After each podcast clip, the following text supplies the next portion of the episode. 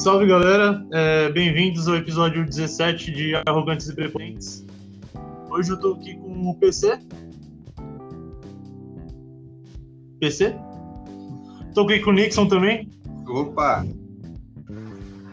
É, eu tô, a gente tá hoje, né? Tipo, a gente fala sobre. O assunto de hoje é sério, um assunto legal pra gente, pra todo mundo ouvir, né? Ganhar esses conhecimentos. E sobre saúde mental, né? No caso, a gente tá com uma psicóloga, é, a Priscila, Priscila Nonato Domingues, Domingos, é formada pelo Liban, tudo. Priscila, por favor, se apresente pra gente aí. Ok, bom, vamos lá. É, como o Gabriel falou, eu sou Priscila, né? Sou psicóloga, já tenho mais de 10 anos de formação e eu tenho experiência tanto na área clínica quanto organizacional, né? Então, trabalhei com carreira, RH e também com a parte clínica, né? Ansiedade, depressão, violência doméstica, todos esses temas aí que são muito pesados na sociedade, eu tenho atuado dentro do set terapêutico. Perfeito. É, assim, a gente gravou, a gente tá, avisou já ia receber, e a gente ia gravar, né, com uma psicóloga sobre, sobre esses assuntos, né, saúde mental. A gente recebeu perguntas, a gente vai fazer essas perguntas pra ela. E a primeira pergunta que eu queria fazer é como que a gente identifica certo tipo de um distúrbio de Ansiedade. ansiedade, depressão. Legal. É, vamos lá. É, primeiro é importante falar que é, através da, dessa, dessa, conversa a gente vai discutir alguns assuntos, mas a gente não vai fazer nenhum tipo de diagnóstico, né? Então, é, quem vai fazer o diagnóstico é o profissional que vai estar tá atendendo a pessoa. Então, quem está ouvindo, se fala, poxa, eu acho que eu tenho essa, as características da ansiedade, acho que eu tenho depressão, porque falaram lá no podcast. Não, não é bem isso. Você tem, pode ser que você tenha algumas características, mas você só vai saber procurando um apoio de um profissional, né? Que a gente vai discutir sobre o assunto, mas para clarear as ideias, né? Mas é dentro do ambiente terapêutico que a gente vai identificar, beleza? Beleza.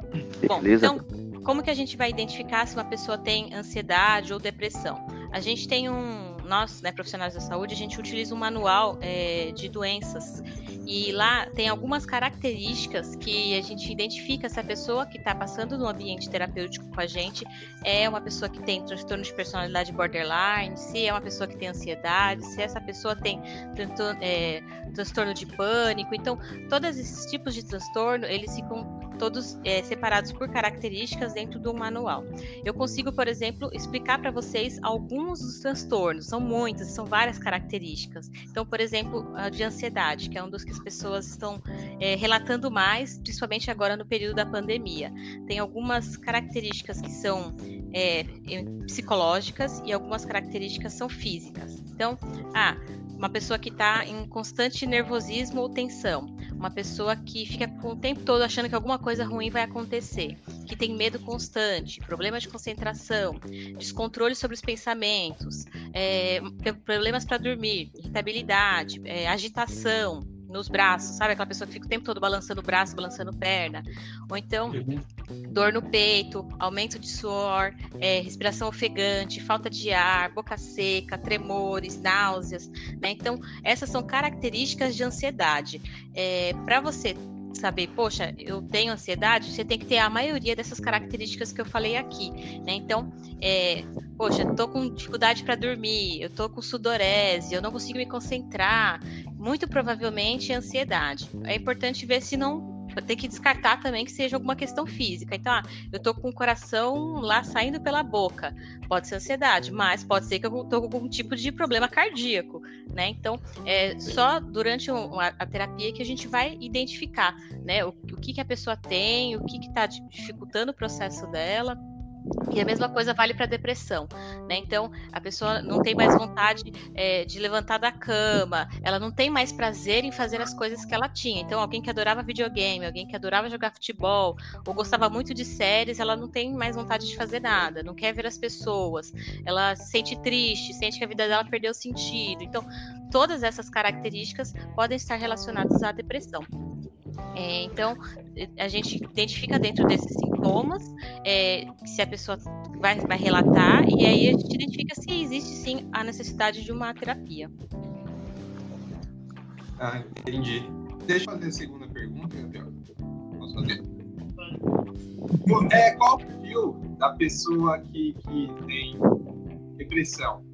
Ela, elas é uma doença que pega mais a juventude? Qual a faixa de idade que tem de uma pessoa que sofre com essa doença? Tem um perfil assim ou ela, ela também atinge pessoas com maior idade geral? Não, é uma pergunta muito boa, porque tem alguns transtornos que eles estão relacionados à, à idade em que a pessoa está vivenciando.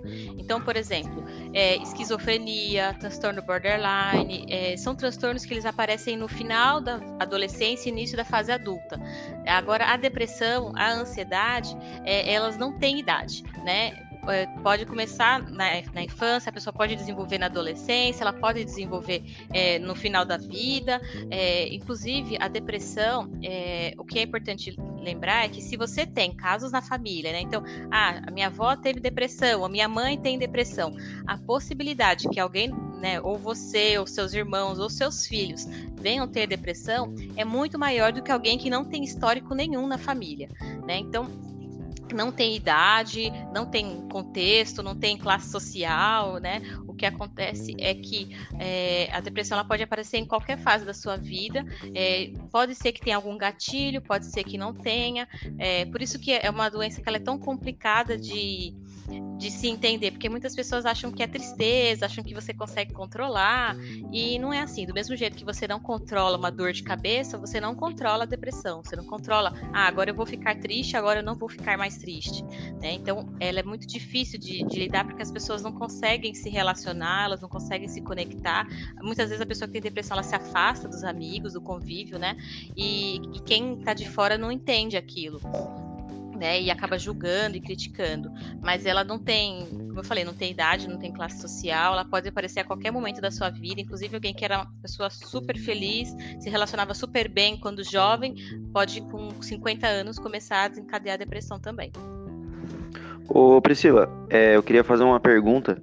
Uhum. É, por exemplo, existem pessoas que que talvez não tenha a doença, mas por conta. Vou, vou, usar um termo geral, né? Por conta de modinha, assim, as pessoas postam essas coisas como se estivesse com depressão para chamar atenção. É fácil você identificar esse tipo de pessoa e a doença real? Sim, é fácil porque é, durante o, a terapia, a gente vai falar bastante sobre a, a, a, clínica em si. E não precisa ser clínica física, viu, gente? Hoje a gente faz atendimento online, o Conselho de Psicologia autorizou, então isso pode ser online também. Quando uma uhum. pessoa ela entra no processo de terapia, nós como psicólogos a gente tem uma escuta qualificada e a gente consegue perceber é, qual que é o peso da doença na vida dela. Então, tem pessoas, por exemplo, é, que sofreram sei lá, algum alguma tipo de situação, elas começam a desenvolver a depressão, e aí quando elas vão trazendo isso na terapia, você já percebe o quanto aquilo está impactando na vida dela, o quanto ela não consegue mais trabalhar, se ela, os prejuízos que a depressão trouxe na vida. Então, a pessoa perdeu o emprego, a pessoa é, acabou o casamento, se afastou dos filhos.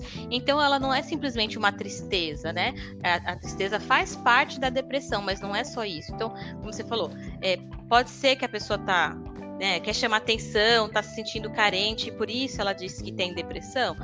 Pode até ser, mas dentro do ambiente a gente já começa a perceber o que, que aquela doença tá. Que, em, em, que lugar aquela doença tá na vida daquela pessoa. Se é uma pessoa que, sei lá, os pais se divorciaram, ela tá sozinha, ela não tem atenção, não tem carinho, não tem afeto, e aí por isso ela resolveu que utilizar esse essa justificativa para chamar a atenção. É, isso não quer dizer que ela está saudável, essa pessoa também não está bem, mas não necessariamente é depressão. Então, durante a terapia, a gente consegue identificar em que momento que surgiu. É, tem outros casos na família, então é, o terapeuta faz uma anamnese para identificar é, o, o, que, que a pessoa está sentindo, se, e aí, durante essas perguntas, a gente já começa a identificar: ah, a pessoa estava bem, essa depressão é, aparece um dia, no outro dia ela some, essa pessoa não teve nenhum prejuízo na vida pessoal, é, então, muito provavelmente não é depressão. Às vezes a pessoa até acredita que é, não é maldade, ela não fez de propósito, mas ela precisou daquela né, daquela ideia de doença para que ela sentisse é, acolhida, se recebesse atenção. Então, nem sempre a pessoa faz por mal. Às vezes pode ser que sim, mas às vezes ela tem uma necessidade e ela utiliza a doença para cobrir essa necessidade. Mas isso a gente consegue identificar durante o, o, atendimento clínico, a não ser que a pessoa seja, sei lá, um psicopata que seja mestre em manipulação. Aí é mais difícil você identificar, mas é possível. Sim, é, no caso que você falou da tristeza, né? Parte da vida, né? Como tipo felicidade. Eu, pelo menos eu acho que é mais. Tem momentos que a gente tá triste, tem momentos que a gente tá feliz. Mas, tipo, a felicidade como a tristeza. Tipo, a tristeza, no caso, você falou que faz parte da depressão. A também faz parte da depressão? É porque assim, a felicidade ela é, é muito relativa, né? É, a, pessoa com depressão ela pode sentir felicidade em algumas coisas, mas em menos proporção do que uma pessoa, entre muitas aspas, normal. Porque a gente entende que normal, normal ninguém é, né? Mas é, assim como a tristeza ela não é a única característica da depressão, a pessoa que tem depressão ela pode sentir sim felicidade, né? Ela pode se sentir alegre, dar risada de alguma coisa, porque a depressão ela não é só a tristeza, ela tem uma série de outras características, né? A pessoa, ela não tem mais prazer, ela não tem mais vontade de se relacionar, ela não tem mais vontade de tomar banho, de se alimentar. Então, tem uma série de outras características que vão além da tristeza, né? Então, por isso que é, a pessoa que tem depressão, ela pode se sentir feliz. Agora, se a pessoa ela tem um estado de felicidade assim exacerbado que você fala nossa era uma coisa boa mas não era para tanto.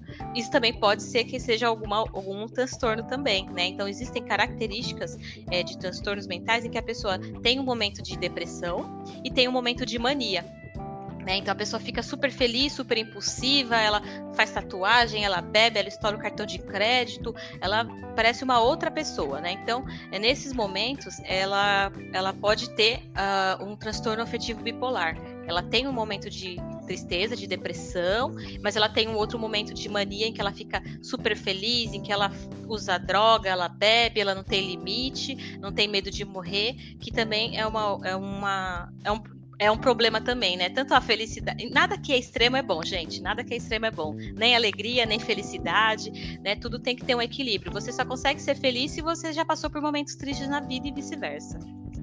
Ainda mais quando varia esses dois extremos muito, muito próximos, né? Um do outro. Isso. Uhum, com certeza.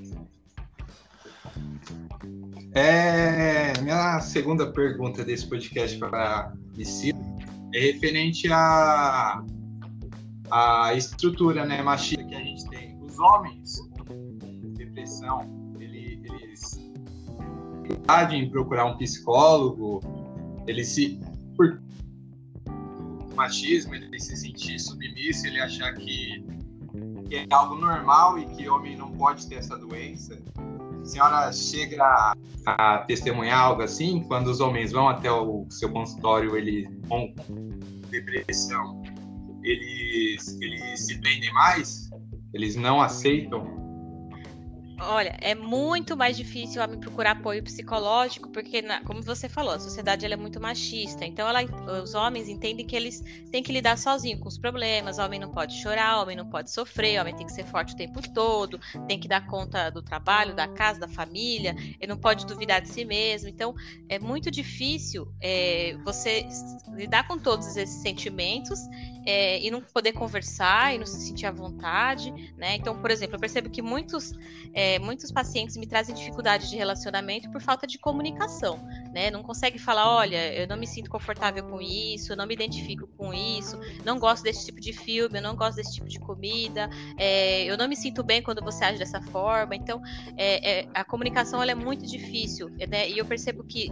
principalmente para os homens, eles não conseguem se sentir tão à vontade para falar sobre sentimentos, para falar, ah, fiquei com ciúme, eu fiquei triste, ou fiquei decepcionado, é, ou me senti fracassado, né? São coisas que as mulheres são incentivadas a tratar com mais naturalidade é, o homem não recebe esse incentivo. Então a gente acaba tendo uma sociedade em que os homens eles acabam tendo que segurar muito mais os sentimentos, eles precisam ficar muito mais preocupados com a imagem que eles têm, e aí por isso que acaba muito dos, dos crimes passionais são acontecem porque esses homens eles estão tendo, tendo tanta dificuldade para lidar com esses sentimentos que eles acabam extrapolando isso para a ação, né? Por isso que é importante reconhecer que às vezes a gente não está bem e que não tem problema nenhum não tá bem, não é uma falha, não é uma, uma fraqueza, pesquisa e é normal você precisar, às vezes, de uma escuta qualificada para você ouvir que você não está passando por é, uma, isso sozinho, ou que você não é menos homem porque está passando por aquilo. É, e isso você acaba observando muito dentro da clínica. São pouquíssimos os homens que procuram o apoio terapêutico, né? E mesmo os que procuram, demora muito mais para eles falarem sobre sentimentos, né? Eles acabam falando sobre amenidades, ou às vezes transferem a responsabilidade de alguma coisa ruim que está acontecendo para o outro até ele entender que ele faz parte daquele movimento e que ele também está é, errando ali naquela situação e que ele precisa mudar, é, é, muito difícil construir isso. Mas eu percebo que muitos deles, quando percebem o quanto fez bem enxergar esse movimento, o quanto fez bem perceber a necessidade de mudança, se abrir e que eles não precisam ficar dentro dessa sei lá, igual uma tartaruga, né, dentro desse casco, que isso só faz mal, eu percebo que ajuda bastante. Mas é muito raro você conseguir enxergar pessoas que estejam dispostas nesse movimento. Sim, é um episódio falando sobre o Timaya, e eu até né, para gravar o episódio eu vi que, tipo assim, ele era, uma, ele era um cara sozinho pelo. Por isso, né? Por ele ser um cara sentimental, ele ser negro, ele ser como se fosse um ogro, assim, e isso era um modo de peso dele que ele tinha, né, no caso. Uhum. Pra lidar com essa, ah, homem não uhum. mais aquela época, né. Então, é, e em relação à ansiedade, é, tipo, muita gente, assim, tipo, tem algum tipo de, de, de atividade que a pessoa faz para poder se livrar um pouco, porque às vezes a gente tá ansioso e não consegue nem fazer nada, entendeu?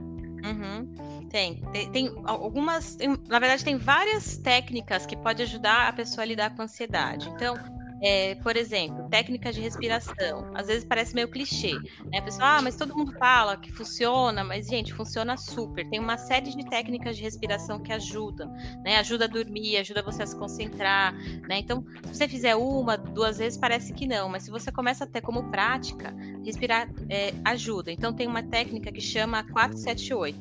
Então, você puxa o ar durante 4 segundos, segura durante 7 e solta durante 8.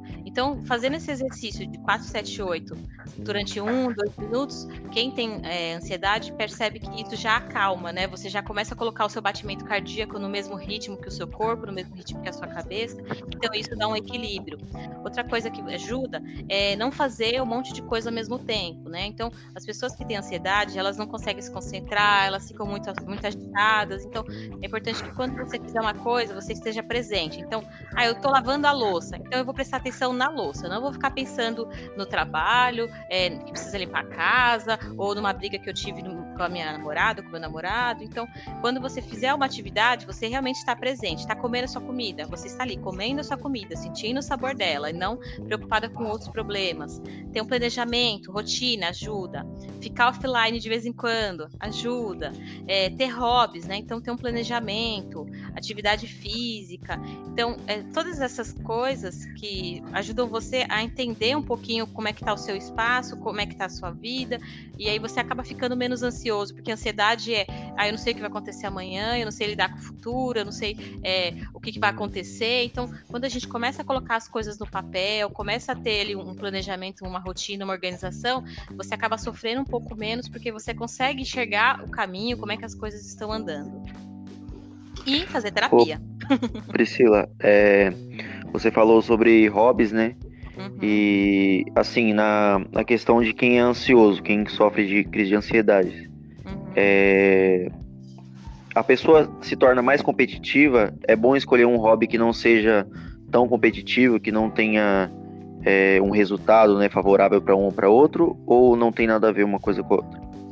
Olha, não necessariamente. Nem todo mundo que tem ansiedade é competitivo Pode ser uma das características, mas isso está mais ligado com a personalidade da pessoa do que com a ansiedade em si. Então, se a pessoa ela é ansiosa e ela também é competitiva, aí é, é claro, o ideal é que ela é, faça atividades e tenha hobbies que não estimulem essa competição, porque senão isso vai deixar a ansiedade mais elevada. Mas uma pessoa que ela não não é competitiva, isso não vai, não vai. Ah, agora ela está ansiosa, ela vai ficar competitiva. Não. A pessoa provavelmente ela já tem essa característica e a ansiedade deixa isso muito mais forte. Aí sim, é melhor você praticar atividades em que você não esteja competindo com nada nem ninguém.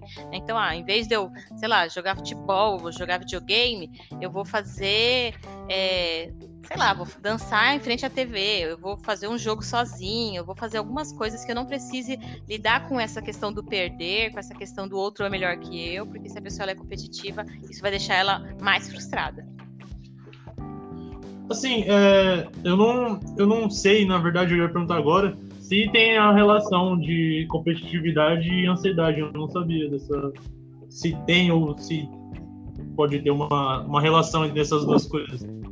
Não, eu falei, só tem se a pessoa já tiver uma característica de ser competitiva. Então, ah, se sim. ela é, aí a ansiedade vai deixar ela mais. Porque o que, que o que, que é, é, a competição? A pessoa que ela está competitiva, ela tem uma necessidade de ser sempre melhor, de se superar, de vencer, ela tem aquela vontade de estar à frente dos outros. E aí, se ela tem ansiedade, isso vai ficar um pouco mais elevado. Mas nem todo mundo que tem ansiedade é competitivo. Mas a pessoa que é competitiva, se ela tem ansiedade, isso vai ficar mais forte. Ah, sim. E assim, é, tem uma. As duas doenças, ansiedade e depressão, elas. Tipo, pode ser que uma pessoa tenha. Pode, mas não é comum. É, porque são coisas diferentes, são sintomas diferentes. Então, é, tem, quem tem depressão, ela pode ter algumas características. É, acho que é bom a gente separar algumas coisas aí.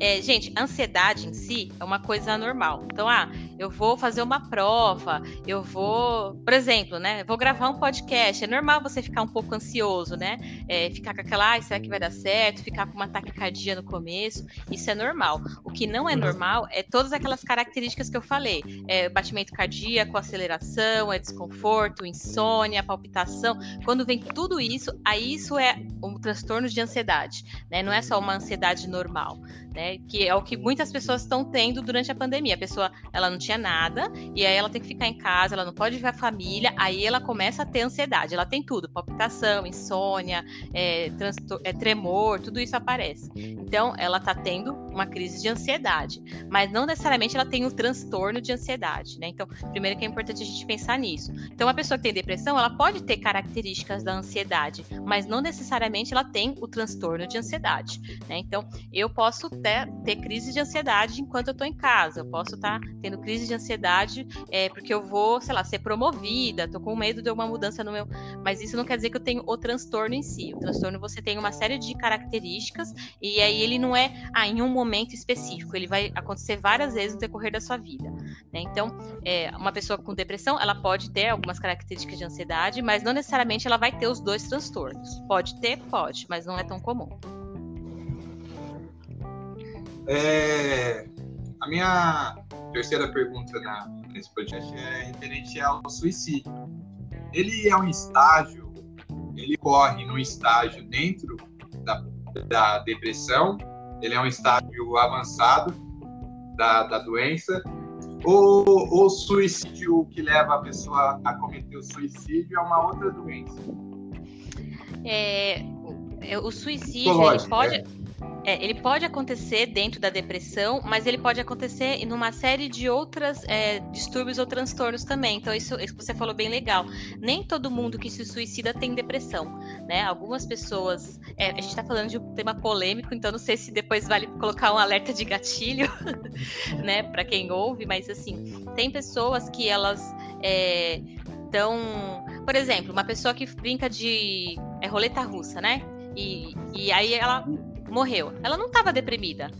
Por, provavelmente ela estava com algum tipo de alteração. Uma pessoa que está lá em sã consciência, tranquila, normalzinha, bonitinha, ela não vai brincar com uma arma engatilhada, né? É, é muito difícil que alguém faça isso se ela não tiver com alguma, alguma incômodo, alguma coisa ali acontecendo. Mas não necessariamente é depressão, mas ela se suicidou. Né? Então, é, uma pessoa que tem borderline, uma pessoa que tem transtorno de personalidade bipolar, tem algumas fases desses transtornos em que a pessoa ela pode é, vir a tomar a atitude de encerrar com a própria vida, mas não necessariamente é depressão. Então, é, às vezes a pessoa fala, ah, fulano se matou, ele estava deprimido. Nem sempre. Pode ser uma das características, mas nem sempre é a característica. É, tem pessoas que percebem que elas estão tendo algum tipo de alteração. Ah, tem gente que ah, acho que a minha situação é, terminei com o meu relacionamento, é, me sentindo muito mal, e aí eu, sei lá, quero acabar com a minha própria vida, mas não é porque eu tô deprimida, é porque eu tô me sentindo culpado, é porque eu sinto que eu não consigo seguir em frente sem o outro, né? Então, é, é, é uma característica, mas não só da depressão, né? O suicídio pode aparecer em, em várias outras situações, em vários outros transtornos também. Priscila, é, eu vou encerrar esse bloco no próximo, é, tem umas perguntas que o pessoal fez pra gente, né? Os ouvintes fizeram. Te deu uma reformulada, né? Não vai falar o nome das pessoas até pra não expor, né? Então. É, mas são perguntas mais leves, né? O bloco ficou bem pesado agora, falando de suicídio. E. Só... É um tema polêmico. É um tema né? muito mas polêmico. Mas é, deve ser discutido, eu acho, que na sociedade, o suicídio. É uma doença, cara. É uma uhum. doença.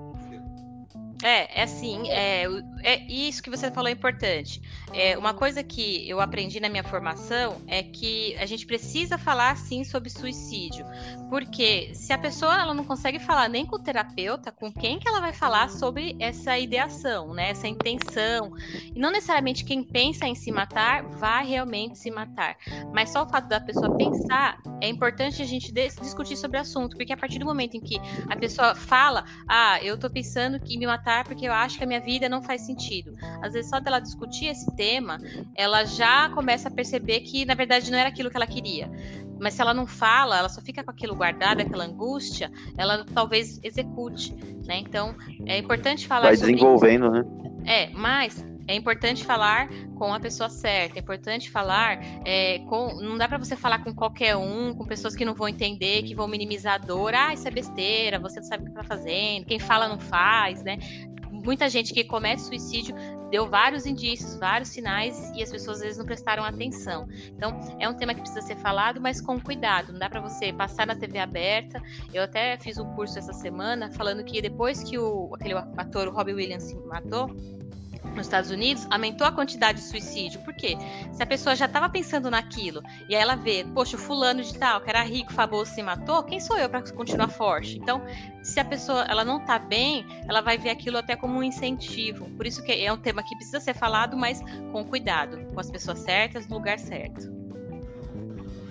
Por isso é importante né, e consultar um psicólogo. É, eu vou encerrar esse bloco agora, uhum. e daqui a pouco a gente volta. Fechou. Ok? Fechou.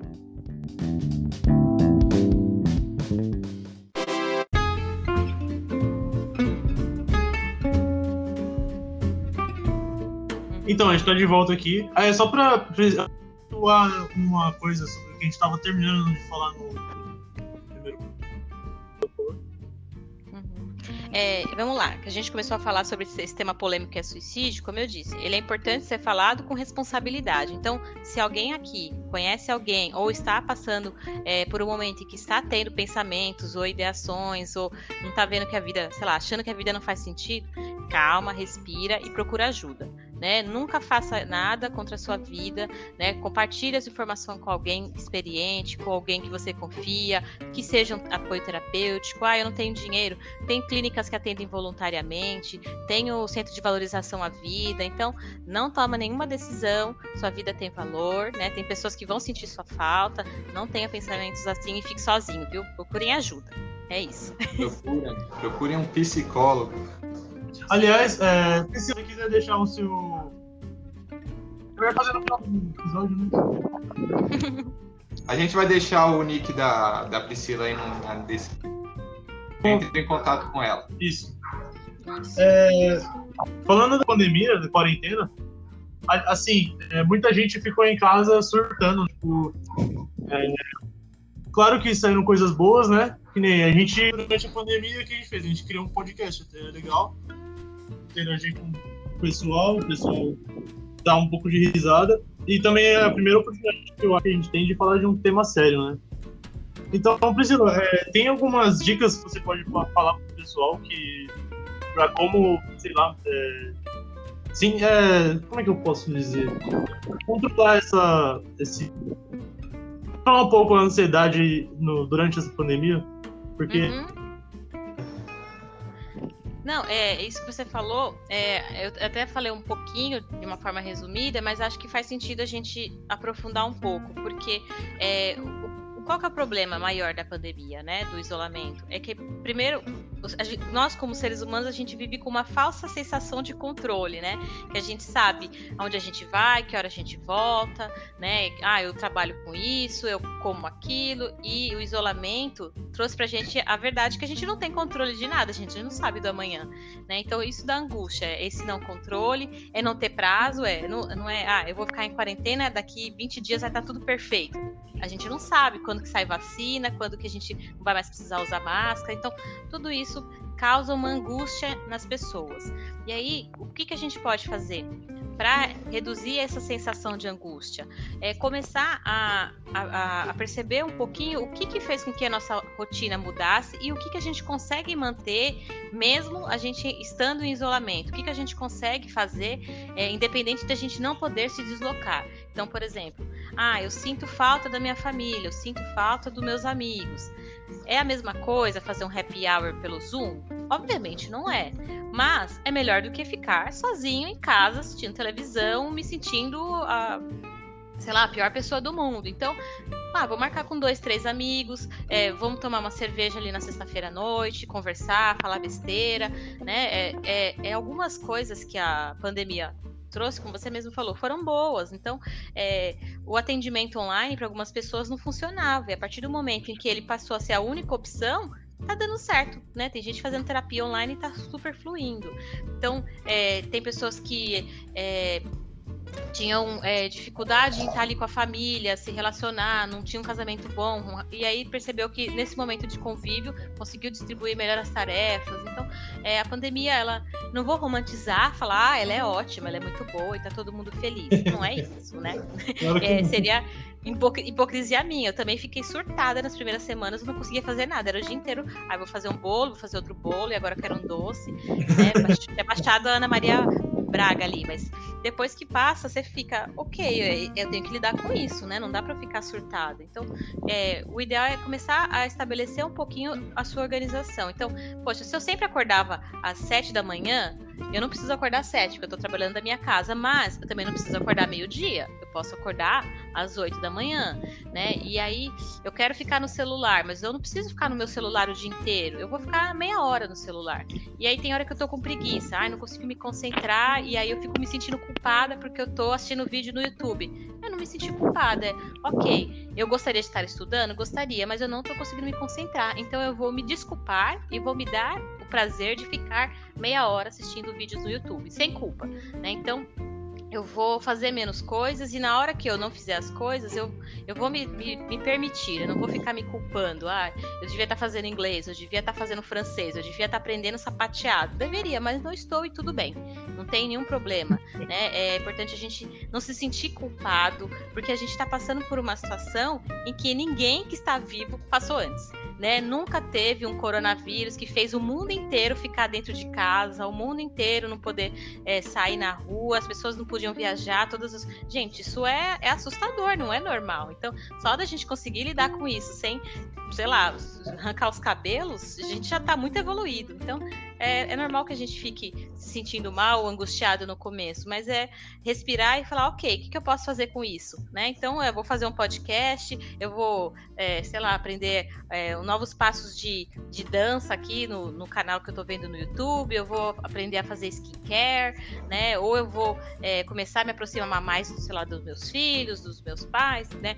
É, é tentar manter as coisas dentro do mínimo de planejamento, dentro do, do mínimo, nível mínimo de controle, e as coisas que, às vezes que eu senti falta dos amigos, da minha família, eu vou fazer uma ligação, vou conversar com eles, né? Não ficar só mandando áudio, porque não é a mesma coisa. Faz uma ligação ali de vídeo chamada, vê as pessoas, vê como é que elas estão, né? Bebe um pouquinho, dá risada, isso é saudável. É, Priscila, essa parte de, de culpa aí me interessou bastante. Inclusive, amanhã eu tenho cinco aulas do mesmo professor, eu vou faltar e me permitir assistir um filme.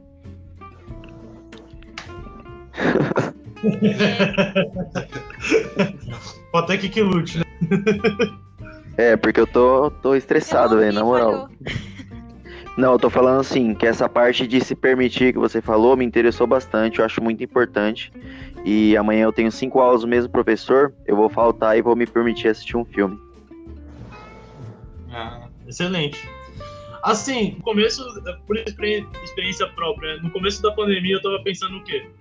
Ah, vai acabar rápido, eu espero, né? Porque a, a gente nunca viu coisa dessa, né? E eu, tipo, lembro quando teve, uh, no caso, H1N1. Eu lembro que a gente ficou sem ir pra escola, eu lembro que eu fiquei sem ir pra escola, não estudava ainda. É, eu fiquei sem ir pra escola e depois a gente repôs todas as aulas. Até relativamente rápido, né? Comparando com agora.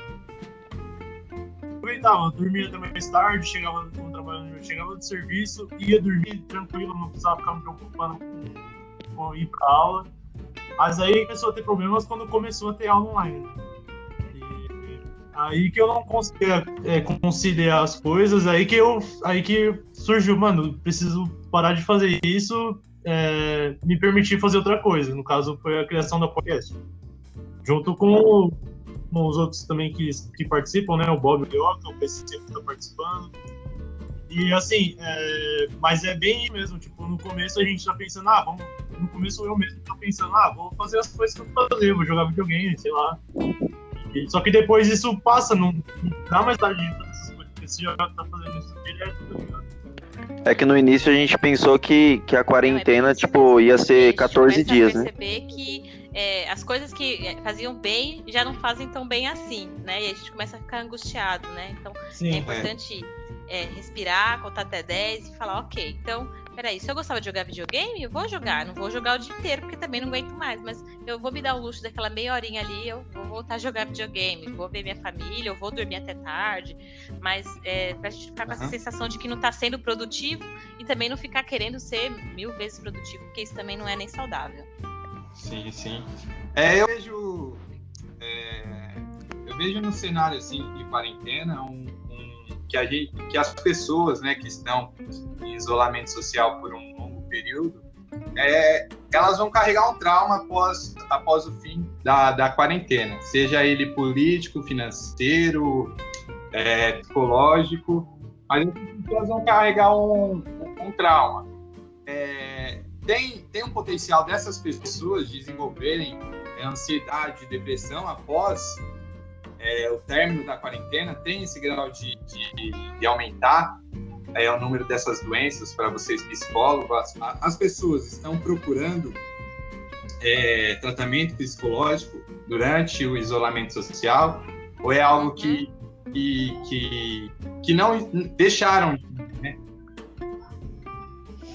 Ó, é assim, é, quando começou o isolamento social, é, a gente já não, não, sabia muito bem como que ia acontecer, porque era, era apesar do, né, o Gabriel falou, teve H1N1, mas foi diferente, né, na época. E Sim. quando começou, a gente começou a receber muito contato do Conselho de Psicologia, no sentido de, olha, a gente precisa se especializar porque vão aumentar a quantidade de pessoas com ansiedade, vai aumentar a quantidade de pessoas que vão sofrer é, pela perda dos familiares com Covid e que não vai poder fazer, não vai, a pessoa não vai passar por um processo saudável de enlutamento, que é ir lá no enterro, lá, sofrer, porque, né, então é, elas falaram muito sobre a quantidade de pessoas que iam sofrer muito por causa da quarentena, porque não iam poder se despedir dos seus parentes, elas iam ficar isoladas, e, e eles inclusive foram fazendo pesquisa com base nos países que tinham passado por isso antes do Brasil. Né? Então, olha, na China aconteceu isso, então provavelmente no Brasil vai acontecer uma coisa semelhante. Né? Então, eles começaram um exercício de disponibilizar vários cursos para nós psicólogos para entender como lidar com a pandemia em situação é, famílias que têm crianças, famílias em que são é, idosos, é, pessoas que perderam alguém. Então a gente estudou vários temas. E agora um dos temas que a gente está estudando é os traumas que vão acontecer nas pessoas depois do isolamento. Então, com base é, no que eles estão identificando que aconteceu em alguns países que já acabou o isolamento, que já está vivendo normal, entre aspas, né? O que, que surgiu? O que, que as pessoas passaram? Aumentou a quantidade de ansiedade, aumentou a quantidade de pessoas que não conseguiram elaborar a perda dos familiares porque não conseguiram se despedir. Então, essas situações estão aumentando e até por isso um, uma, uma clínica que eu sou parceira, a gente abriu um processo para escuta gratuita, né? Então, sabendo que algumas pessoas é, tinham uma vida entre aspas, né, normal, e começaram a desenvolver ansiedade por causa especificamente do Covid, essa clínica está fazendo atendimento voluntário.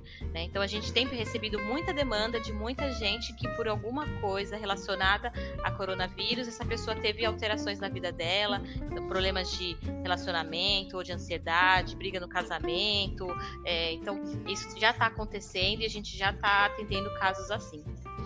É, complementando, tipo assim, eu vejo o, o cenário brasileiro hoje, porque para região que, é uma, é, que, que tem maior número de seguidores aqui no Brasil, que é o cristianismo, se torna muito mais doloroso perder um, é, um ente querido pelo fato de ser cristão, porque os cristãos ele, ele tem uma mania de, de, ver, é, de ter uma cerimônia com o caixão aberto.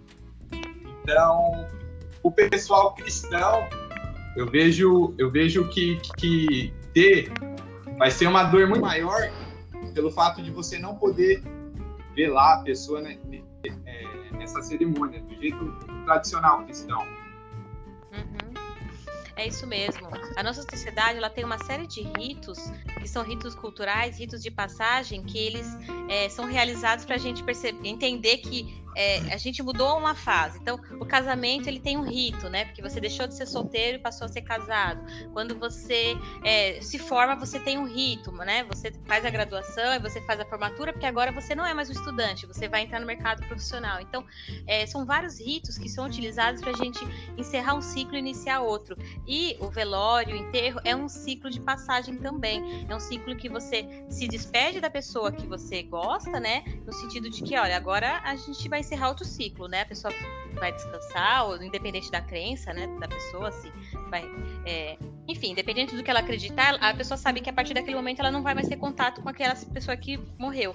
E não ter esse rito para algumas pessoas é muito doloroso, porque elas têm dificuldade em lidar com essa perda, porque elas não conseguem passar por esse processo de despedida, né? Então esse é um dos temas que a gente já está lidando durante os atendimentos, porque algumas pessoas é, não conseguem se desligar, porque ainda ficam com a sensação que a pessoa vai voltar para casa, porque ela não conseguiu se despedir. Então é muito difícil, né? Por isso que a quarentena, né, a, a, o coronavírus tem trazido tantos traumas para as pessoas. Nem todo mundo vai ter trauma, obviamente.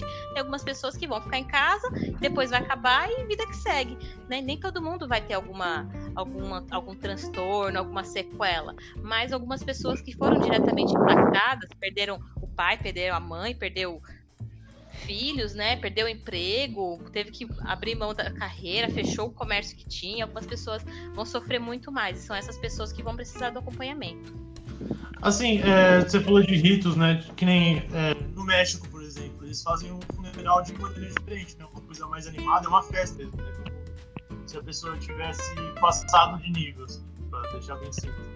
Eles só têm uma festa, então não sei se eles é, vão sofrer não, não sei como que eles vão reagir, né? Talvez se eles vão ficar tristes, né? Porque que nem o brasileiro, o, o cristão, assim, eles vão, fazem o funeral, todo mundo chora, e isso aí pra, pra ter aquela sensação de despedida, né, do, do ente que faleceu. E, assim, eu, é, no México, por exemplo, em vários outros países, inclusive aqui também no Brasil, já estava crescendo bastante esse número de esse número de procura a esse rito de passagem de um funeral mais animado, entendeu? Uhum. Isso já já estava acontecendo aqui no Brasil. Então, é, então, talvez não sei se vai ser da mesma forma. depois que a, a pandemia acabar, tipo, vou querer ver. Vale a pena a gente pesquisar também. Por exemplo, os mexicanos eles, eles vão lidar com essa com essa mudança, né? De fazer aquela festa, né? Uhum. É, então, é muito de acordo com a cultura, né? Depende do, do processo, de onde a pessoa mora, né? É, isso vai é, como ela encara aquela, aquela morte, né? Se ela entende que é um ciclo que se encerrou, ou se ela entende que é uma vingança, se ela entende que é, ela, tá, ela, é a culpa é dela. Então, isso tudo vai de acordo com a cultura, com a vivência, muda de país para país. Por isso que é, a gente é difícil saber como cada um vai lidar, porque é uma situação que a gente não passou antes. Então, sei lá, se Deus o livre aparecer um coronavírus em 2022, a gente já vai ter mais ou menos uma ideia de como foi com os brasileiros e como que vai ser se acontecer novamente, né? É, mas muda muito e não tem muito como prever. É. Ô Priscila, hum. é, na, no, no seu breve currículo aqui que foi passado, né? Uhum. É, tá aqui que você é especializada em modelos de gestão estratégica de pessoas, certo? Uhum. Isso é mais voltado para a parte empresarial, é, foi assim. Na minha carreira, depois que eu me formei em psicologia, eu tive alguns anos de atendimento com crianças, mas eu acabei. Eh, me dedicando mais à atuação com recursos humanos. Então, durante acho que oito ou dez anos, eu fiquei é, trabalhando focada em recrutamento e seleção, aconselhamento de carreira, treinamento e desenvolvimento, responsabilidade social, né, inclusão. Então, eu comecei a trabalhar bem forte dentro da área de RH, por isso que eu fiz essa especialização.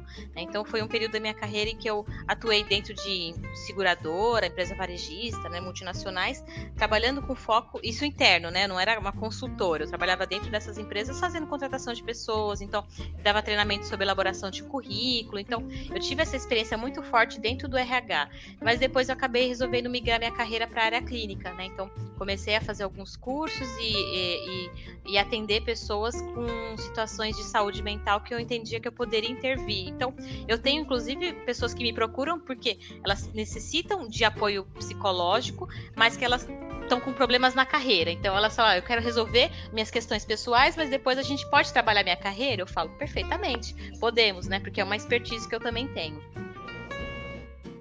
É porque o ambiente também é, agora mudou, né? O cenário brasileiro, né? Por conta dessa pandemia, então a maioria das pessoas está home e uhum. eu queria saber uma visão sua. O que é que você acha que esse, esse ambiente de home work ele é melhor do que um empresarial, é mais leve, ou as pessoas, é, a maioria das pessoas misturam esse ambiente e acaba ficando um ambiente doméstico meio pesado, porque mistura com o trabalho? Então, é, isso é muito relativo mesmo, porque, por exemplo, para uma pessoa que ela tem uma, uma estrutura familiar, né? Então tem uma casa com bom tamanho, que tem quarto, sala, cozinha, tudo bonitinho, ela tem lá um espaço para trabalhar, o home office ele acaba sendo muito mais real, né? Porque ela tá trabalhando, é, é claro, não é a mesma coisa que tá no escritório. Você não vai tomar um cafezinho com seu colega, né? Ver o que tá acontecendo. Se tem uma necessidade com uma outra área, você vai, atravessa lá o escritório e você fala com a pessoa. Quando você tá em home office, vai depender da pessoa te atender na chamada. Mas se você tem uma estrutura física favorável, é mais fácil que aquilo funcione. Agora, imagina uma pessoa que ela tem uma casa pequena, ela não tem computador, ou a internet dela é ruim, ou a, a, a esposa tá trabalhando de um lado, com o neném do outro lado, com o marido dentro do mesmo. Então, acaba não sendo saudável. E aí, se a pessoa já tem uma dificuldade ali dentro da casa dela, trabalhar home office acaba ficando muito pior.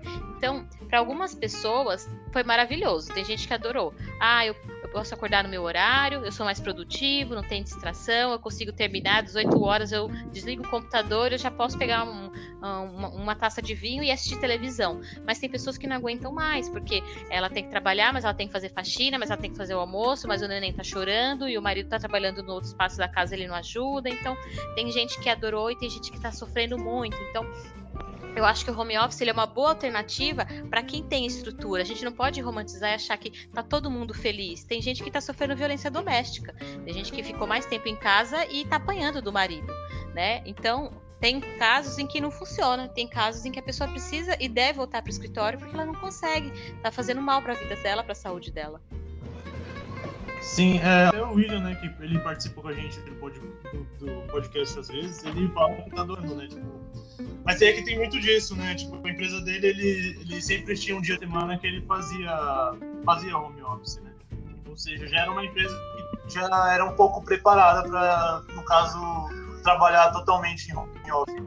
E eu vejo que a maioria, pelo menos assim, a maioria do de tipo, empresa, é, faculdade, eu acho que algumas faculdades minha mesmo não, não tinha preparação nenhuma para ter uma online. É, já, já acho que as empresas até mais fácil, né? As empresas em do que no caso uma faculdade, né? Nem e... sempre, viu? Porque tem gestor que ele acha que a pessoa está em casa e não está trabalhando. Então ele fica depenando o coitado do funcionário que está em casa, porque ele fala, ah, está em casa não está fazendo nada. Então ele cobra mais. É, eu já tenho várias situações que o pessoal me relata que ah, o chefe manda mensagem às 7 horas da manhã, depois durante o almoço a pessoa fala, tô almoçando, o chefe está mandando mensagem, o chefe manda mensagem às 8 horas da noite. Então tem pessoas é. que não estão preparadas para lidar e aí fala, não, está em casa, não está fazendo nada, então eu preciso sugar o máximo que eu puder para essa Sim. pessoa continuar produtiva. Então eu, eu acho que a sociedade brasileira no todo não estava muito preparada para isso, não. Acha que está no, numa hora de almoço eterna, né? É. é. Inclusive, eu recebi alguns relatos, né, de, de amigos meus percebeu que o, tipo, o professor ia pedir um trabalho, um trabalho é, como tá um, é, o professor acabou exagerando na quantidade, entendeu? Tipo, final a mudança, né? Eu acho que é mais ou menos essa. Porque acho que o funcionário não tá fazendo nada. O professor pode pensar, ah, o aluno tá de boa em casa pra fazer um negócio assim. Uhum. Eu acho. Sim. É, a gente vai encerrar esse bloco, na volta a gente é, volta a finalizar. A Priscila. Tem, a gente, eu tenho outras dúvidas também, até porque, tipo, a Priscila mora em Portugal, né? Então eu queria fazer algumas perguntas para ela em relação a como que tá a quarentena aí na, na Europa, né? E é a nossa primeira convidada internacional aqui, só pra Verdade. Mas responda agora ou no próximo bloco? Não, no próximo, deixa no próximo.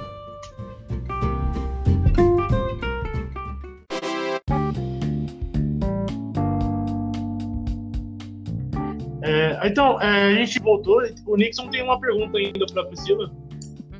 É, Olha, gente, deixa eu só falar, eu sou psicóloga, eu sou. A gente tá falando de um assunto sério, mas eu não sou séria, viu? Podem perguntar tudo que vocês quiserem. Ah, tudo bem, vamos sair do, do assunto sério. Eu que eu faço essa pergunta, porque ela era muito boa. E é referente a, a profissionais da saúde, porque a gente anda vendo que eles estão tendo trabalho exaustivo. Muitas pessoas não aderem ao isolamento social e acaba prolongando é, esse trabalho exaustivo deles nos hospitais.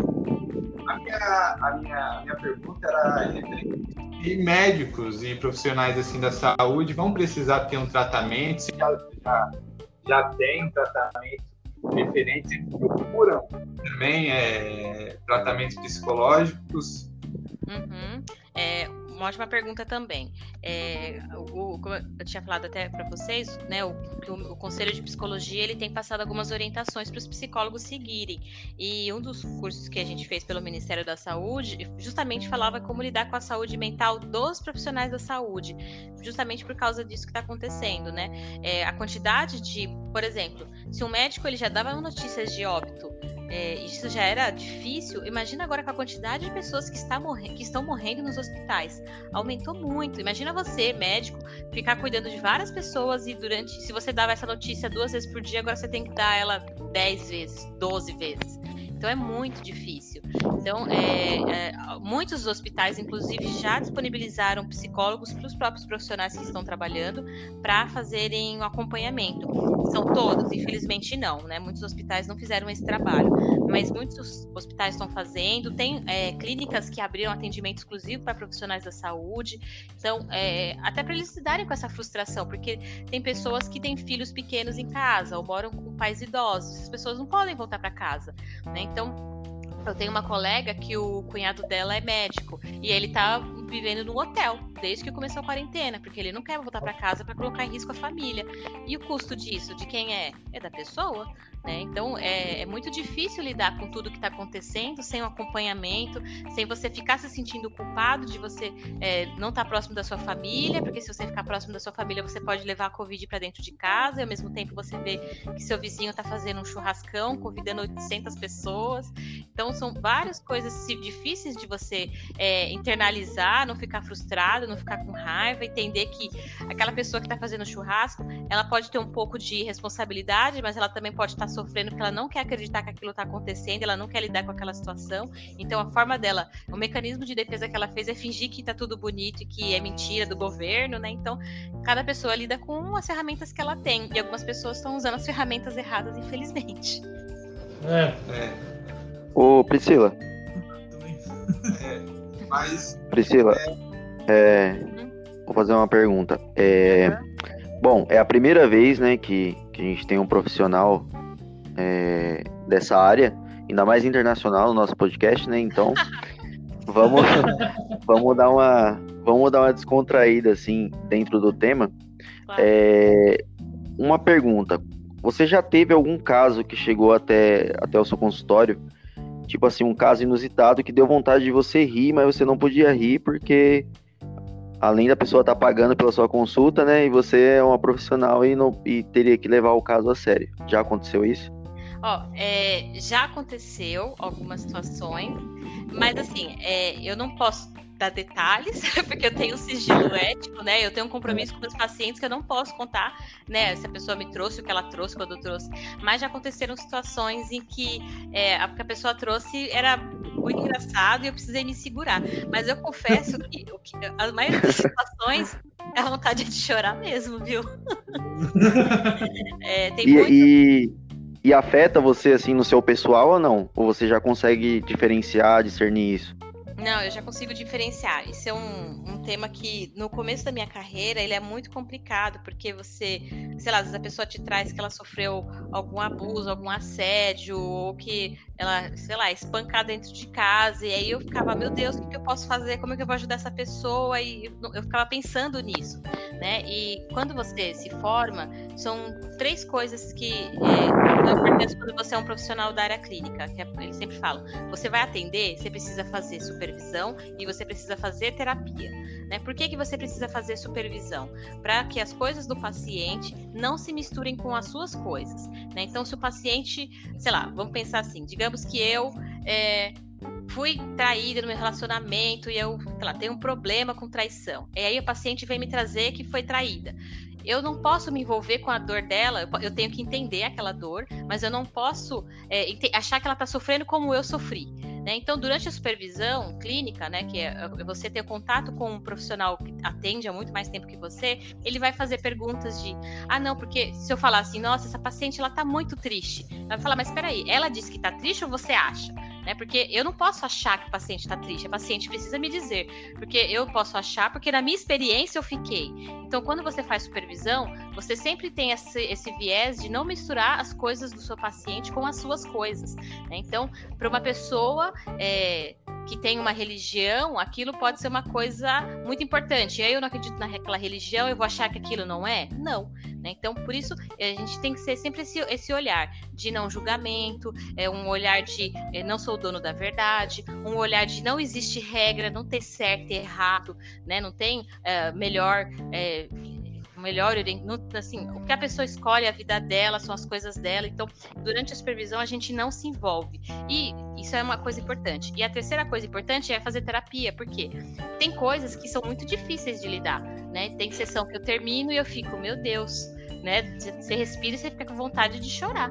Mas por que, que eu não choro? Porque eu sei que o meu papel terapêutico não é esse, né? Não é chorar junto com o paciente, é mostrar para ele que eu entendo aquela dor, que eu entendo o sofrimento dele, mas a gente está ali para discutir sobre aquilo e fazer com que ele consiga é, seguir em frente, que ele consiga perceber o quanto ele é forte, o quanto ele já superou coisas e o quanto ele vai, a gente vai conseguir trabalhar juntos para que ele consiga superar mais uma. Eu não posso chorar junto com ele. Quem vai chorar com ele são os amigos, é a família que vai pegar na mão, que vai abraçar. O meu papel é de incentivar. Então, durante a minha terapia, eu vou trabalhar isso. Eu vou trabalhar uma forma de eu não me envolver. Eu vou trabalhar uma forma de eu, é, se eu ficar triste com aquilo, por que, que aquilo está me afetando, né? Por que, que eu estou me envolvendo com aquele tema, né? Porque é, aquilo aconteceu comigo no passado. Então, eu vou lidar durante a minha terapia com as minhas situações e não com as do paciente. E, é, assim, eu fiquei em dúvida agora, tipo, um psicólogo, ele pode se autodiagnosticar? Não. não, porque a gente acaba ficando com o viés comprometido. Né? É muito difícil você. Eu posso, por exemplo, perceber algumas coisas, né? Então, é como eu falei para vocês, eu atendo pessoas que têm ansiedade, né? Eu estudo ansiedade. Então, é, se eu tiver uma crise de ansiedade, eu consigo identificar. Ah, eu não estou tendo um ataque cardíaco, eu estou tendo uma crise de ansiedade.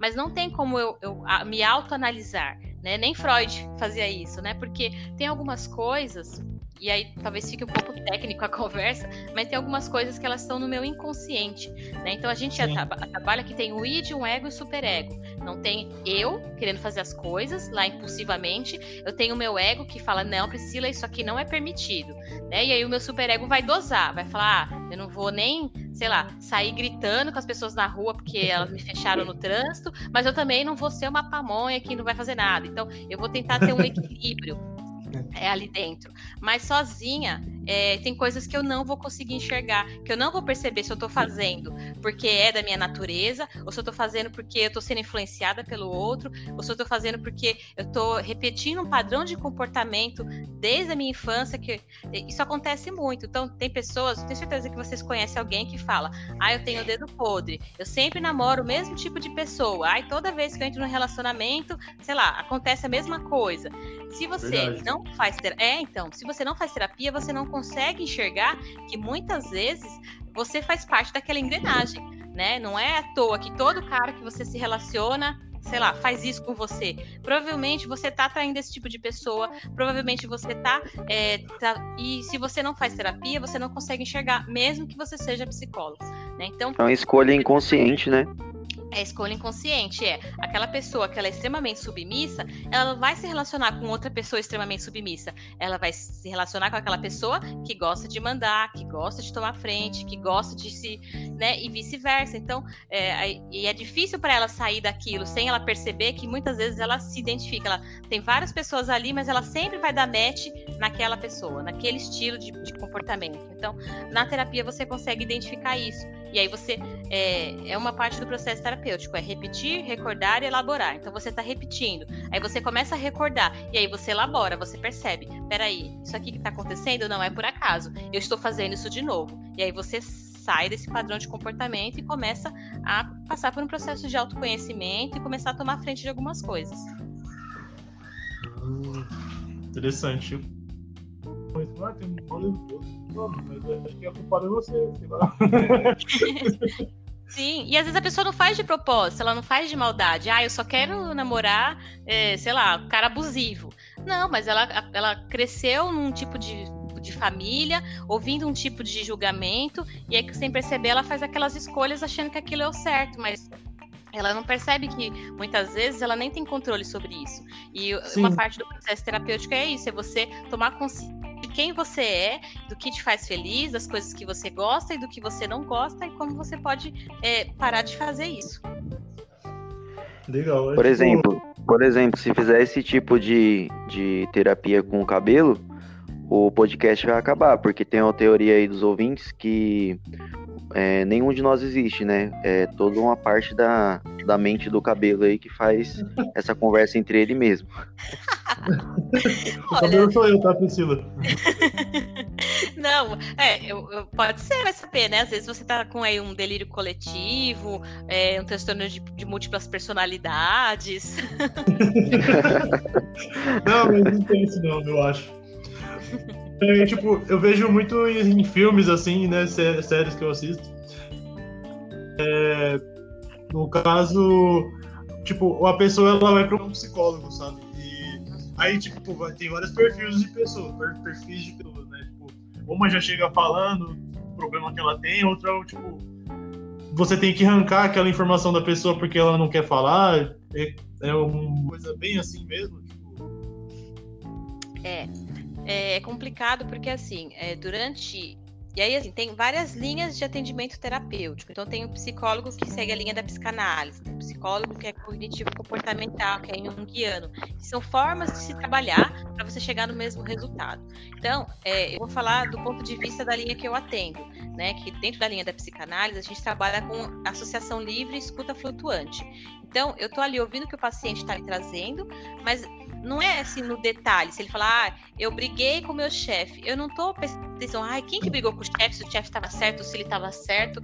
Eu tô ouvindo e pensando, por que, que esse assunto é importante? Por que, que essa briga está trazendo um desconforto? Né? Então, é, por isso que é tão importante o paciente estar disposto a falar. Né? Na maioria das linhas, é muito mais através da fala do paciente, né? Então, tem linhas que o psicólogo vai fazer mais intervenções, pergunta mais, né? vai instigar mais, tem linha que o psicólogo fica mais no processo de escuta, interage muito pouco, né? Mas a nossa preocupação é o que ele está dizendo, por que ele está dizendo, não importa se é verdade, se é mentira, né? O que, o que importa é o que, que ele quer dizer com isso, né? Então, se a pessoa vem, ah, não, porque é, eu estou sempre certo, porque meu marido não faz nada, eu, eu não estou preocupada se o marido faz ou não faz. Estou preocupada é, ela está angustiada com esse marido que não faz.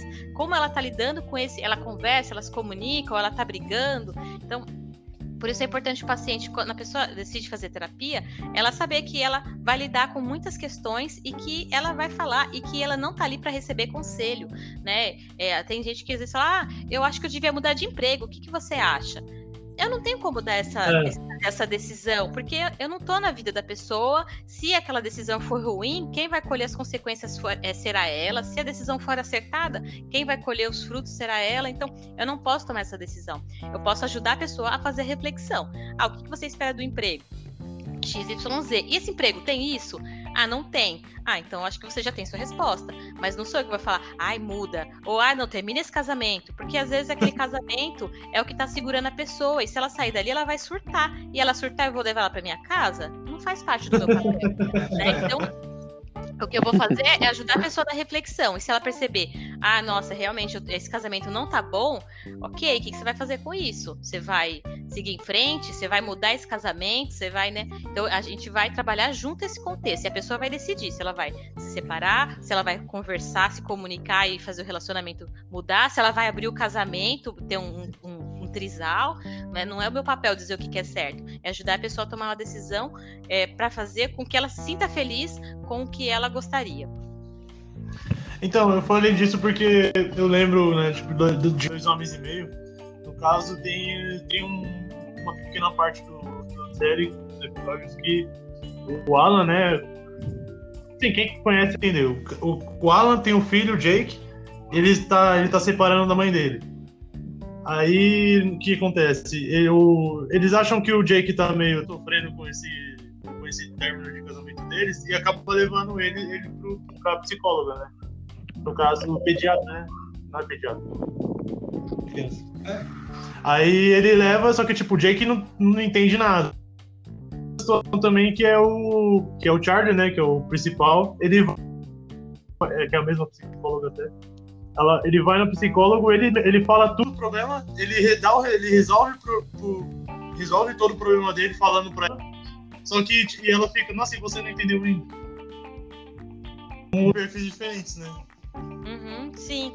É, tem pessoas que elas já fazem terapia há tanto tempo que às vezes elas vão para terapia e elas começam a falar e elas já percebem, né? Então, ela começa a falar, ela, nossa, eu, eu tô falando, mas eu já fiz isso, né? Aí você só fica assim, né? Uhum. Né? Então a pessoa ela já começa a perceber. Aí então ela já começa a se autoanalisar. Então, antes dela fazer, às vezes ela nem traz em terapia, ela já fala, não, porque aconteceu isso, mas eu pensei, eu lembrei de tudo que a gente discutiu e aí eu não fiz isso, fiz outra coisa. Aí você fala, legal. Então a pessoa, às vezes ela viu o problema e ela já resolveu resolveu. E às vezes ela não vê, ela vem e traz, ó, oh, tá acontecendo isso. Né? Então, ah, eu percebo que toda a situação que aparece Y eu faço X. Então, tem gente que já consegue identificar isso sozinho. E tem gente que não, que tem gente que precisa falar muito sobre aquilo até ela começar a perceber um padrão ou o que, que faz ela sofrer. Ô, Priscila, e no seu meio, tipo assim, pessoal, é, você sofre algum tipo de preconceito, assim, tipo, a pessoa tá conversando de alguma coisa, ah, não vou falar sobre isso, que a Priscila tá chegando e vai dar uma opinião profissional. Uhum, legal. Por exemplo. É... Quando você falou preconceito, eu já pensei, né? Porque eu sou mulher, porque eu sou negra, né? Tem, deve ter vários preconceitos. já, vem, já vem um monte de. é, de, de, de, vieses. Mas quando você fala uhum. sobre esse tema, é, eu acho que depende muito. É, entre os meus, as pessoas que eu conheço, amigos, familiares, uma vez ou outra falam, mas é, eles falam mais brincando, porque eles percebem que é, eu, Priscila, psicóloga, é, é, uma pessoa diferente de eu, Priscila, filha, que é diferente de eu, Priscila, esposa, que é diferente de eu, Priscila, amiga, né? Então, é, apesar da gente ter várias características, você, é, quando você está atuando como profissional, você tem que ter a sua ética profissional. Eu posso ter uma religião, uma crença política, uma orientação sexual, mas durante o atendimento, eu, eu, eu tô ali com o paciente, não importa quem eu sou, o que, que eu gosto, o que, que eu penso. O que importa é o que aquela pessoa traz, né? Então, se ela traz uma opinião política diferente da minha, eu não vou discutir esse tema com ela. Isso não é importante, não é relevante a minha crença, minha, meu time de futebol. Então, é, hoje as pessoas que me conhecem, elas sabem diferenciar. Então, elas não ficam com receio de conversar determinado tipo de assunto porque eu sou psicóloga. O que eu percebo é que ou as pessoas, quando as pessoas são muito jovens, ou são muito, muito jovens, como se eu fosse velha, né? 30 anos, mas eu, mas eu percebo que quando a pessoa é mais, sei lá, tem 16, 17 anos, ela fica com receio. Ai, porque o psicólogo vai ler minha mente. Ai, porque o psicólogo sabe tudo. E, e não tem nada disso. A gente não lê tá, mão, não tem astrologia. Tá tá na rodinha brincando, né? Ah, lá vem a psicóloga, né? É, então isso acontece assim, quando a gente é, tá no começo da faculdade, tem essas brincadeirinhas, mas eu senti que isso é mais. É, é, não é tão levado a sério, é mais brincadeira mesmo. Eu nunca senti que as pessoas vão deixar de falar algum assunto porque eu sou psicóloga, até porque elas percebem que quando a gente tá ali na mesa de bar, eu tô bebendo igual todo mundo, eu não tô ali analisando, até porque ninguém tá pagando minha hora de trabalho ali dentro do bar. né? Bom, e. Pode falar você. Falei. Não, é, já aconteceu algum caso, é, você até comentou, né? De ser mulher, ser negra, essas coisas. Já aconteceu algum caso real, assim, que a pessoa veio se consultar com você e, e, percebeu que você. Mulher, lógico, ela já sabia que, que você é mulher quando marcou a consulta, mas por você ser negra, é, a pessoa pegar e falar, não, não, algum tipo de preconceito, alguma coisa assim evidente que você percebeu? Olha, evidente não. Eu já percebi que tem um estranhamento, né? Que a pessoa acho que fica surpresa e assim, talvez por não estar acostumada a ver profissionais da saúde é, negros ou psicólogas negras. Inclusive, eu comecei de um tempo para cá a receber mais contato de mulheres que querem fazer atendimento comigo por eu ser negra e elas também serem e a entenderem que eu vou entender de algumas dores que talvez uma psicóloga branca não entenderia. Mas assim, eu acho que no começo da minha carreira eu tive pessoas que estranharam mais pela minha é, ausência, né, minha, a minha aparência de muito jovem, do que pela minha por eu ser negra em si. Eu acho que, é, como psicóloga, eu nunca senti que uma pessoa não quis ser atendida por mim né, por essa, dessa forma.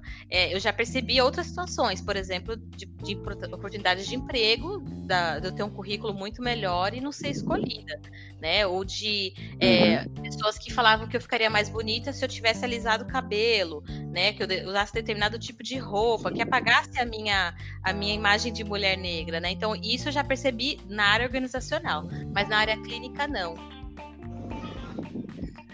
É, eu, ia, eu ia perguntar pro pessoal se eles têm mais alguma pergunta sobre esse tema, esse assunto. Tem mais pergunta, Nil? Não, eu tenho uma curiosidade de ver como é uma rotina de psicóloga. Como assim? Tem a rotina de psicólogo, ir trabalhar e você falar com o paciente, é boa. Ah, tá. Bom, da, é... da, posso dizer assim, o que é mais gratificante, você Legal. É assim, é, pensando em rotina, quando você atende, né, quando você tem os seus pacientes, você precisa é, ter aquela disponibilidade. Então, ah, eu vou atender a sessão durante 50 minutos. Então, eu vou lá, eu me preparo, eu tô ali realmente, né, você é, encarna o Freud e tá ali, né, para fazer aquele atendimento, celular desligado. Então, termina a sessão, eu gosto de fazer um relatório. Então, eu digito de uma forma resumida ali o que, que aconteceu naquela sessão, para eu não perder o fio da meada, pra, antes de atender, eu sempre dou uma lidinha para lembrar qual que foi o assunto que a gente discutiu, até porque quanto mais pessoas você atende, é, mais informações acabam se convergindo. Então, você tem lá, tem quatro mulheres, sendo que duas delas passaram por determinado tipo de assédio. Quem que passou pelo qual, né? Então, às vezes é muita informação. Então, eu gosto de deixar isso digitadinho para lembrar. E o que eu acho que é mais gratificante é quando você consegue perceber às vezes o paciente nem dá o feedback, ele não vem falar, nossa, muito obrigada. Tem gente que fala, né? Olha, nossa. Dá cinco estrelas no Uber. É, então, tem gente que fala, que faz post no Facebook ou no Instagram, que agradece. Mas tem algumas pessoas que às vezes não falam, mas você consegue per perceber a diferença. Né? Então, a pessoa que estava aí passando por uma depressão profunda, que ela só trazia pensamentos negativos, você percebia o olhar dela perdido, e aí de repente você começa a perceber que aquela pessoa, ela tá tendo prazer em fazer outras coisas, ela começou a sair de casa, ela começou a se relacionar com as outras pessoas, né? Ou ela começou a perceber que ela tava, sei lá, por causa de uma perda que ela teve na família, ela estava generalizando e não queria mais ter contato com ninguém, e de repente você começa a perceber que ela quebrou aquela barreira. Então, quando, pelo menos para mim, como psicóloga, a minha maior satisfação é você ver essa evolução, você ver o paciente saindo daquela posição ali de vítima, ou de sofrimento e começando a ser protagonista da vida dele, a tomar a frente de algumas decisões, a, a acreditar mais em si, a, a, ter mais autoconfiança. Então, é, eu acredito que para mim essa é a maior satisfação. Ah. Bom, legal. É... PC, você tem uma pergunta? Eu tenho a última pergunta, para não estender muito. É, é mais um, um caso específico mesmo que, que acontece comigo é, por exemplo, o meu pai ele tem problema de alcoolismo, né? E acontece alguns problemas que durante vários dias ele fala a mesma coisa. Então ele conta a mesma história como se fosse a primeira vez. E toda vez eu dou a mesma resposta e tipo, sei lá, ele não lembra. E eu queria saber o que, que você faz nesse tipo de situação quando a pessoa. Você falou que, ele, que você tem uns registros, né? Para você ter um norte mais ou menos é, do que, que a pessoa falou na última vez. E se a pessoa falar sempre a mesma coisa?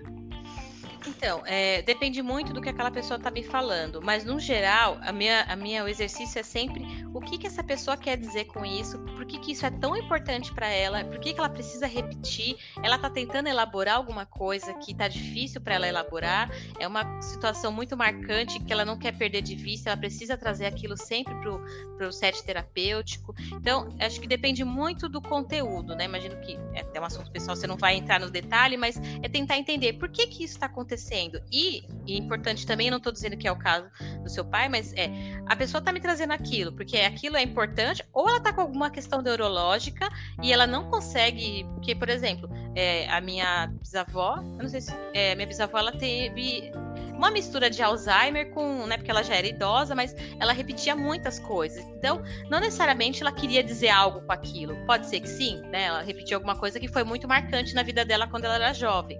Mas não é necessariamente que ela tá com um trauma, alguma coisa. Ela tá repetindo aquilo porque ela tá com uma alteração neurológica, ela tem um Alzheimer. Então, acho que depende muito do que, a pessoa tá trazendo. Se aquele conteúdo é uma coisa que é forte para ela, foi um trauma, ela precisa repetir aquilo porque tá trazendo uma angústia, ou se ela tá com tipo, um tipo de alteração e ela realmente ela não lembra que ela falou aquilo, ela tá me contando como se fosse uma coisa nova, porque ela acha que, é, que, que eu não sabia.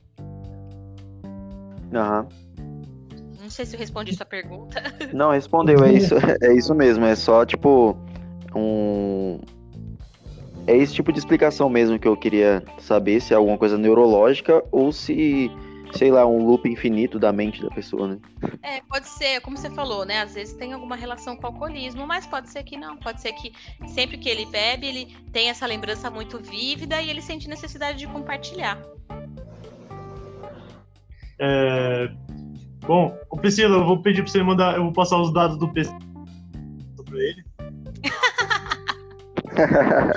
Verdade, vou cobrar a sessão aqui.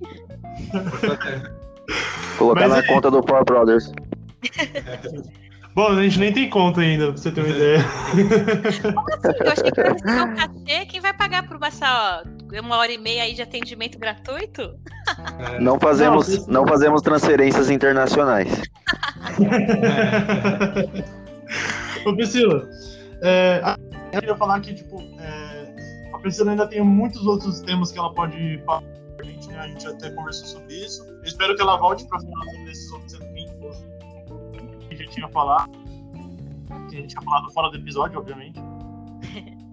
E é isso. Eu ia pedir para Priscila fazer uma consideração final e deixar os contatos dela para quem quiser procurar ela para um atendimento, coisa do tipo. Legal. Primeiro, eu queria agradecer muito o convite. Eu achei que a gente ia falar de várias coisas, mas tinha tanto conteúdo que a gente focou bastante em saúde mental, o que é bom, né? Não é uma crítica, isso é legal. É. Mas aí já fica aberto aí para vocês me fazerem convites para participar mais vezes, porque foi muito bacana. Queria agradecer então a oportunidade. É, meu Skype, né, e a, minha, nas redes sociais eu sou com é, Psicopriscila, né? Então, é, Priscila com dois L's, né? É, eles vão colocar lá depois no post, né, meus contatos, mas é mais fácil achar, né? Psicopriscila no Instagram, Psicopriscila no Skype. É, e eu faço atendimento online, é, mesmo eu não estando né, no Brasil agora especificamente, a maioria dos meus contatos ainda é no Brasil, a clínica eu, no qual eu sou vinculada fica no Brasil, então, quem precisar de atendimento, tiver alguma dúvida, quiser entender, me chama, entre em contato, né? Eu, inclusive, faço atendimento a valores sociais. Eu sei que tem algumas pessoas que precisam de acompanhamento psicológico e não tem uma situação financeira é, que permita que, a, que ela consiga fazer com um profissional sei lá, de 20 anos de experiência, ou que esteja atendendo no Genópolis. Então, eu também faço atendimento a valores é, sociais. Então, quem tiver interesse, pode entrar em contato comigo, mesmo que seja só para tirar uma dúvida, saber como funciona a terapia, eu estou à disposição. Perfeito. É, você quer falar alguma coisa mais? Eu? É. é. Bom, só agradecer aí mesmo, né? Ao, a quem tá ouvindo. Nos sigam nas redes sociais que vão estar na descrição. E é isso aí, galera. Continua ouvindo, dê bastante é, audições, né? Porque não são visualizações ainda, porque o nosso canal ainda não está pronto, mas em breve estará. É, eu pensei isso aí, né? Um spoiler. Um spoiler, né? Spoiler. eu sou desses mesmo. Muito obrigado, PC. Agora a gente botou uma opção enorme, vou ter que fazer uma consulta com a PC pra saber lidar com isso. e o Nixon, né? o Nixon tá com uma espaço para ele poder falar sobre isso. É. Pessoal, eu sou o galã feio daqui do Brothers. Obrigado, primeiramente gostaria de agradecer você, ouvinte que está escutando o podcast do For Brothers. Também agradecer o For Brothers, o Gabriel e o Paulo, pelo, pelo convite de participar. Então, meu trabalho eu tô com um corre na rua, né, chamado Corre. E no qual eu trazer artistas e pessoas independentes para trocar uma ideia, falar sobre o país, sobre a rotina e principalmente falar rua, né? Então eu vou deixar aqui o Instagram, corre, lá, segue For Brothers também. Mas é isso, é meu recado, só isso. Só esse só. Gabriel vai ensinar. Deixei. É. Ele tá um, tá um pouco tímido. Então, eu queria falar, eu queria agradecer a Priscila por ter participado com a gente, ter falado sobre esse tema.